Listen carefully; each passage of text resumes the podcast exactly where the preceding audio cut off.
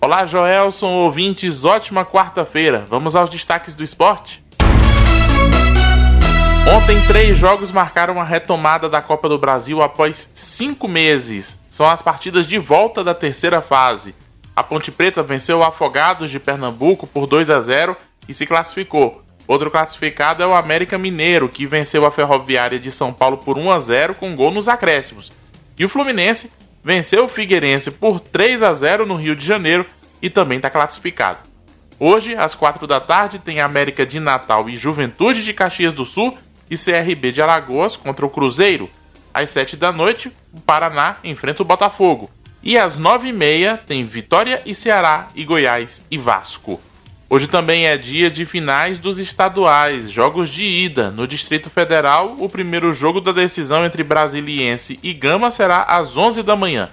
No Campeonato Mineiro tem Atlético e Tombense às 9h30 da noite. E no Campeonato Gaúcho, Caxias e Grêmio também às 9h30 da noite. Hoje também tem Brasileirão, o último jogo da quinta rodada, Corinthians e Fortaleza, às 9h30 da noite.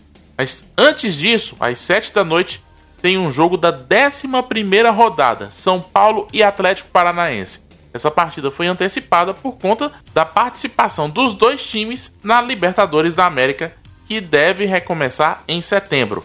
Por falar em retomada, o Campeonato Brasileiro de Futebol Feminino recomeça hoje, com jogos entre Santos e Aldax, Inter e Flamengo e Corinthians e Ferroviária de Araraquara.